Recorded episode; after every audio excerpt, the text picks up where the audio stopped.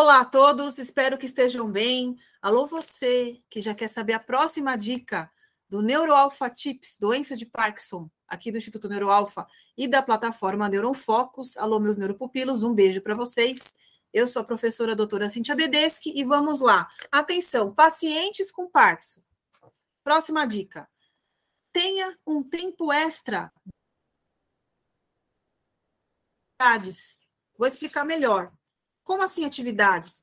Para comer, para beber, para se vestir, para conversar, escrever, várias atividades que nós realizamos no, no, dia a dia, a gente leva um determinado tempo, mas diante da doença de Parkinson, a gente pode ter a questão da lentidão dos movimentos. Os movimentos podem tornarem-se mais lentos, mas não só para executá-los, também para planejá-los, para organizar o pensamento primeiro na cabeça, para depois realizar o movimento.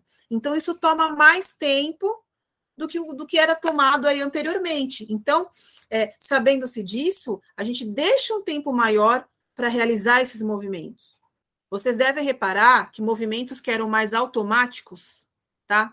Não, hoje em dia a gente não usa mais esse termo automático, mas que eram mais automatizados, mascar um chiclete, né? Ou o próprio, a própria, a própria deglutição, o caminhar, Alguns movimentos que eram mais é, fáceis de serem executados precisam de um controle consciente maior agora. Precisa se pensar mais no movimento para realizá-lo, não é assim?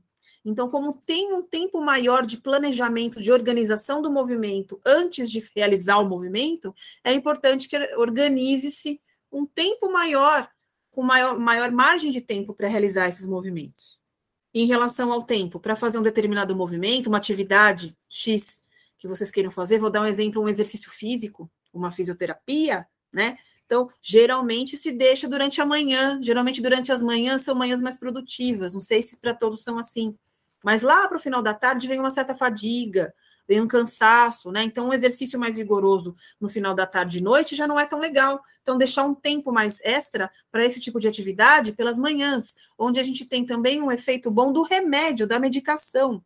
E muitas vezes a medicação está fazendo um efeito legal nessa, nessa, nesse momento do dia. A gente deixa para o exercício físico mais vigoroso, por exemplo. É uma dica legal que faz uma grande diferença aí na organização do nosso dia a dia, né, gente? Então, espero que vocês curtam, espero que vocês é, co consigam colocar em prática essas dicas que vão gerar para vocês, queridos pacientes, uma qualidade de vida infinitamente melhor, tá? Um beijo para todos e até a próxima dica. Fiquem com Deus e até mais.